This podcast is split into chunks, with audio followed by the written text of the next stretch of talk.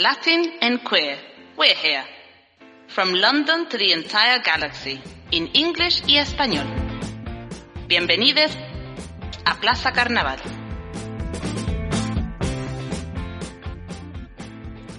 So, Anais Berlin, welcome to the first episode of this new, brand new season of Plaza Carnaval. I took a while, I took, I took a, like a big, like a long pause for a year, and then the pandemic came, and obviously the rest of his, his history.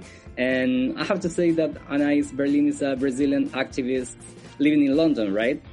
Living in London, member of the political group Brazil Matters, and co-founder of uh, Zine Brazil.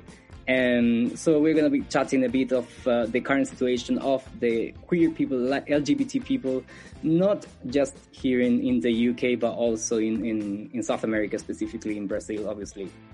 And so in general, what, what would you say is the biggest challenge we are facing as a, as a LGBT community in general? In general, I think it's uh, the neoliberal ideology that is is growing worldwide. And here in the UK, we have the Tories, we have Boris Johnson. He's he is a sexist and homophobic person.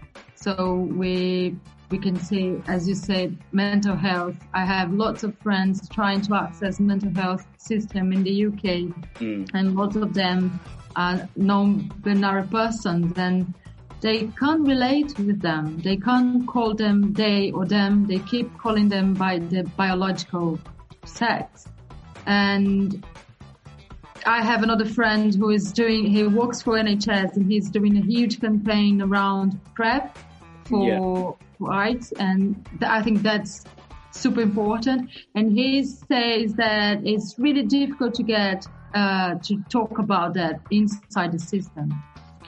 So I think we are we are all as a as a LGBT community we are all facing the growth of the um, hate and not only toward us or toward everything that's different from the you know the normal and square vision conservatory vision and that you know as you said that there's with that said, we can then start to talk about different fronts of the same problem, isn't it? Yeah. But I think the biggest, biggest challenge is the new, new liberal agenda that don't, don't really care about people, especially us, especially the minority groups. They only care about money and businessmen. And it's weird though, because uh, at the same time you see, you know, this visibility growing in terms of, and I'm going to ask you further on the conversation how you how you see us being represented on media, and you know, uh, there is a lot of going on in terms of uh, film productions and series and, and new music made by queer people, and so you have this parallel situation that on one side we're we're probably most visible than we ever were before. And but at the same time, there is this increased uh, concern that I, I, I, agree with you. Like we, fortunately, we could have gotten rid of uh, Trump. He's gone home, but unfortunately, uh, fascists and and, and this yeah. conservative point of view hasn't gone home at all It's still there. It's still very present, especially in Brazil and in countries. Well, my country is, is not doing that well either. Chile with Piñera, they're all kind of similar um, in their politics of leaving, as you said, you know, the minorities out of the, not only the budget, not only, we're not talking about the money here, which is very important, you know, like the money that these groups they receive to keep on working with the LGBT communities, trans community, mm-hmm. and the minorities, but also the, the, the, politics in, in the, the way how they conceive the new laws is, is, is beyond the money problem, right? Exactly. Yeah. And I think, um, I think we are having more conversations around gender and around sexuality. Yeah. And I think that's because of a huge campaign the community has been has been doing for years and years and years about education. But at the same time, we have this other huge part of society who don't really care about education and only care, as I said, about money. And it's a very colonial way of think. Yeah. So they and they were for a long time being uh, kept in the like in, in silence because uh, no one like would allowing people to be racist. You can't you can't be racist. You can't be homophobic. Yeah. But now with this global growth, lots of people are feeling that oh yeah now I have the power to go there to go to the street and shout to a gay man and punch a trans woman or whatever. So I think at the same time we are we, we are starting to have more conversations, especially with children, about mm. gender and about sexuality. For example, for my, my daughter, it's completely normal to be bisexual. For her, it's like, yeah, I think everybody's bisexual. But for these old men who are so rooted in all the politics around the world and who are actually taking power around the world, they come from a very different era, you know, and they they have these different views.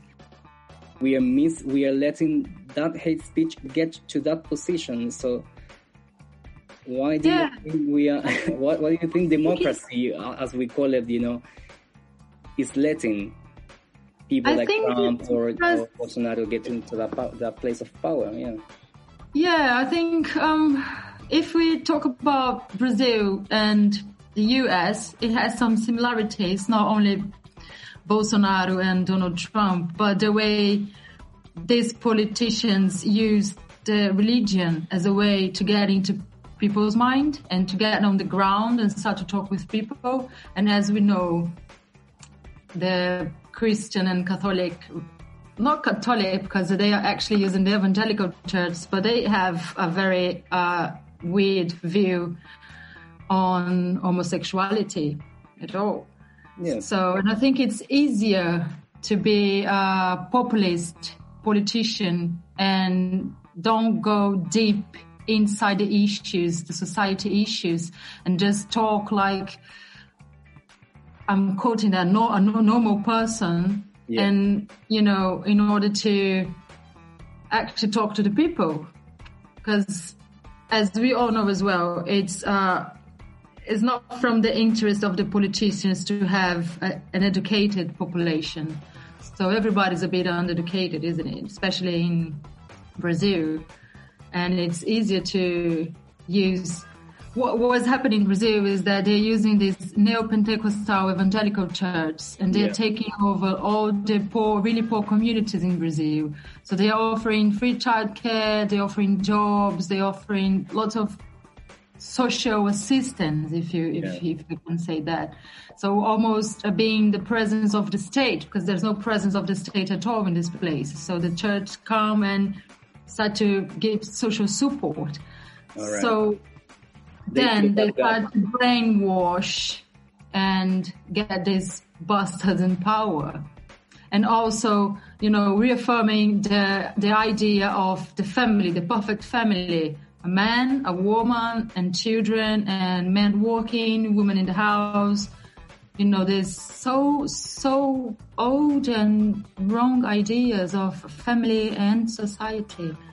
And when we talk about, especially when we talk about crimes in, in, in Brazil, and Brazil is the world the most killed trans people in the world. Like, in I think Mexico is the is in second place, and I think Brazil Yeah. has almost three times more. Yeah, I have heard that. that- Unfortunately, unfortunately, last year the trans people killed in Brazil has risen by seventy percent Yeah, only last year, and yeah, it's it's, it's now you know, you, unfortunately, it's gi- being given the title of the, the the world's deadliest place for trans people.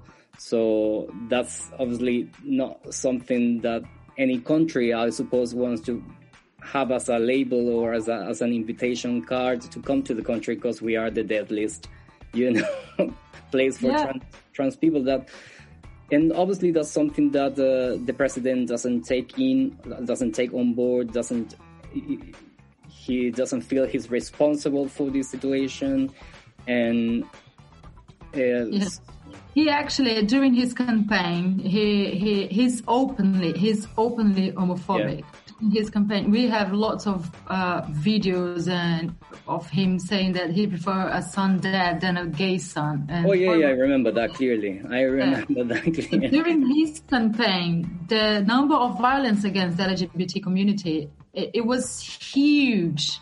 And then I think we can see at the beginning of 2019, I think we can see the numbers going down, but we think that's because uh, the LGBT community was actually a bit afraid of going and report Yeah, because the organization was also being dismantled.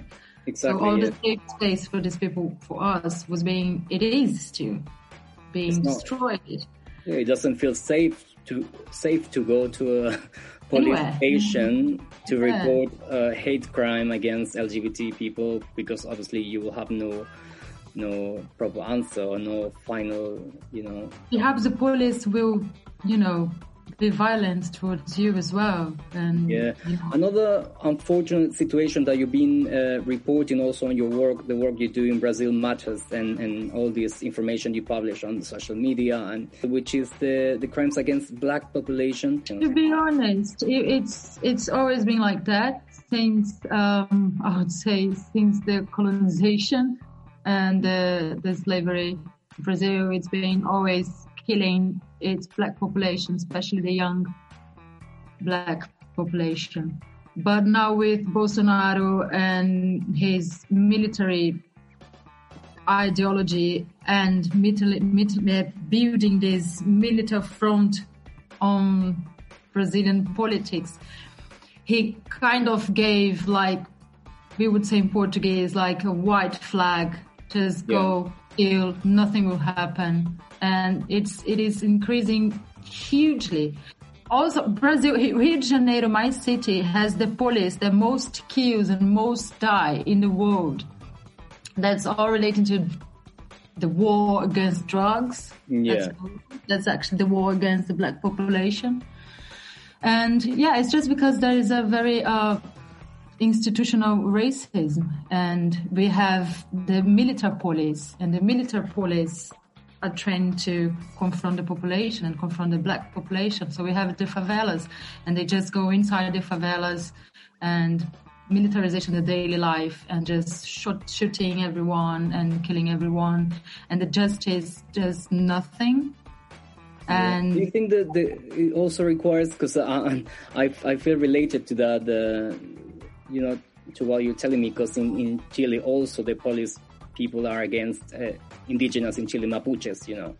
And they target them as terrorists so as you said like drug dealers or any other excuse in order to basically get rid of them. And it seems to be something that you can see repeatedly in the whole region. So and we are now claiming for a reform of the police in, in Chile. Is something that also you see, you foresee in, in the near future, something that it, you know, it will reform the whole police in, in Brazil is something that, well, obviously not in this, in this government, but is it something that it, that organizations have been claiming for, have been Yes, asking for a long time. Yeah, for a long time, the dismilitarization of the police. We don't need, we have five different policies in Brazil.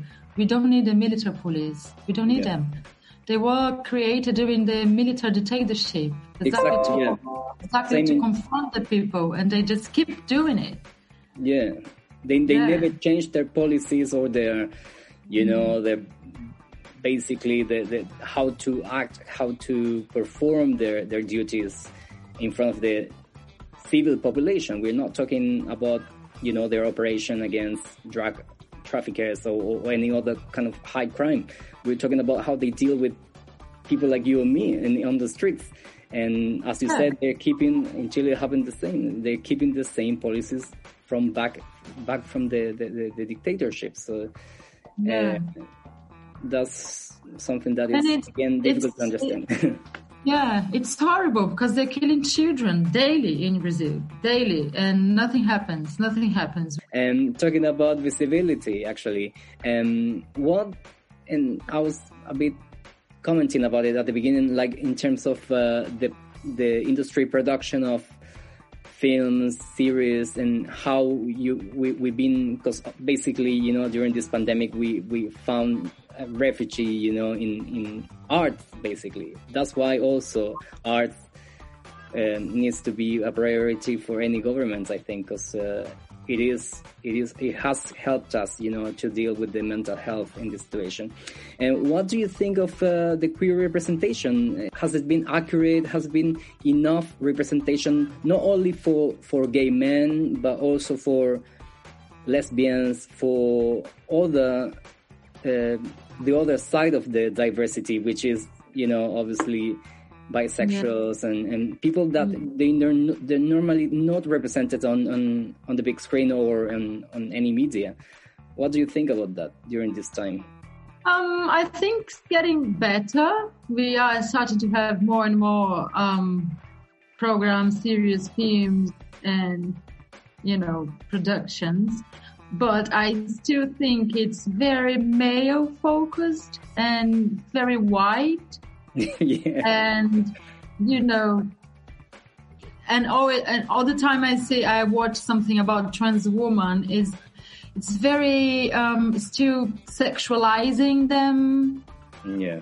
And I don't really see much lesbian representation. And for example, I was watching It's a Sin, Channel 4, yeah. and it's really good but yeah. it's so male focused and there is a main character called Jill and we don't even get to understand her sexuality.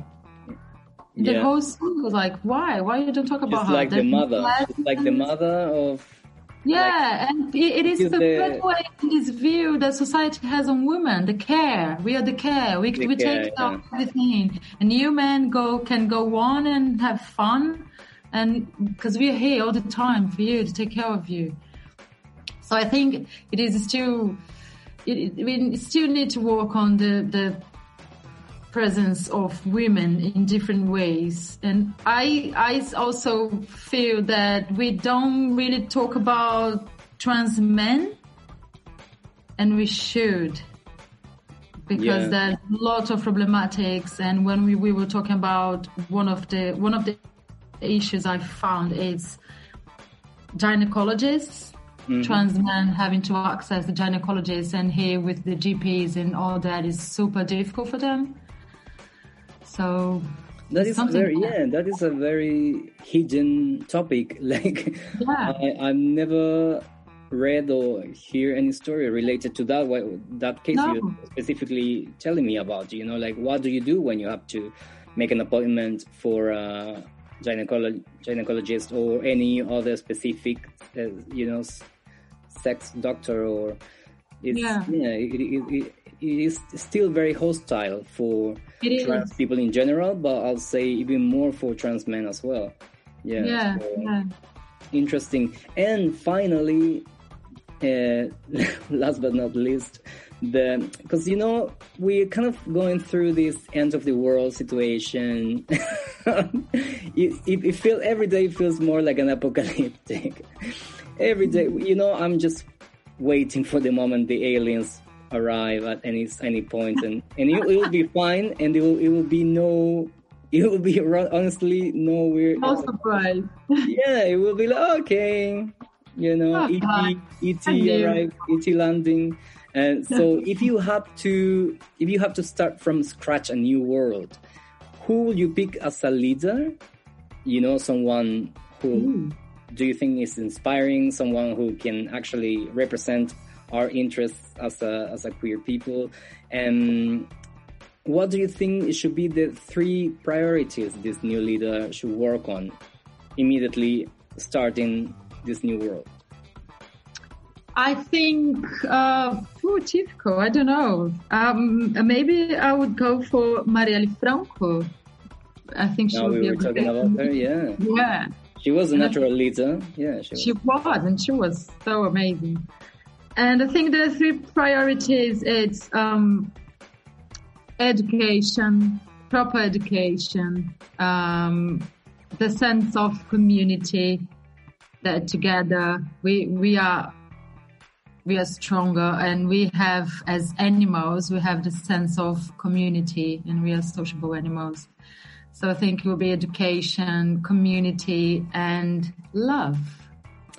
Yes we need to work on that. We need we need to have a specific minister for that like the yeah, department of love. How to That's how to love each other more. How to love yourself how to love each other you know it's like there's so many things you can work on and uh, finally this is the final real final section of our first episode mind the gap fill the gap i call it so the book i'm reading at the moment is the book i'm reading oh my god i'm reading three different books oh the first one that comes to my mind is uh, it's in Portuguese. It's called the the era of the rights. It's about human rights. All right. That's them. Yeah. The other one's about solidarity with no bond, no boundaries, no no borders. Solidarity has no borders. And the really? other one's kind of the same the same subject. So no novel, no fiction. not the moment. I should, but not the moment. Yeah, sometimes we need a little bit of fiction because you know reality is way too okay. our, way there in our faces. And the song it will it will remind me of this time of this pandemic, a song that you will listen to in the future, and then you will think, oh, this is where I was locked in my house when I was. Ghost Town, the specials. Oh, Town. And it's nice to dance. The good music to yes. dance as well. Yeah. makes your body move a little bit. That's good. And the last film that made you cry, that made you feel emotional, or that it that Ooh. it touched you a bit. Santiago Rising.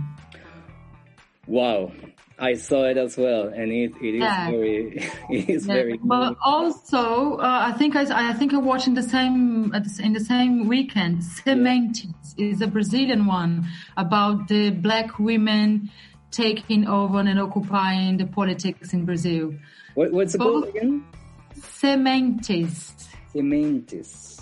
Yeah, it's seeds in Portuguese.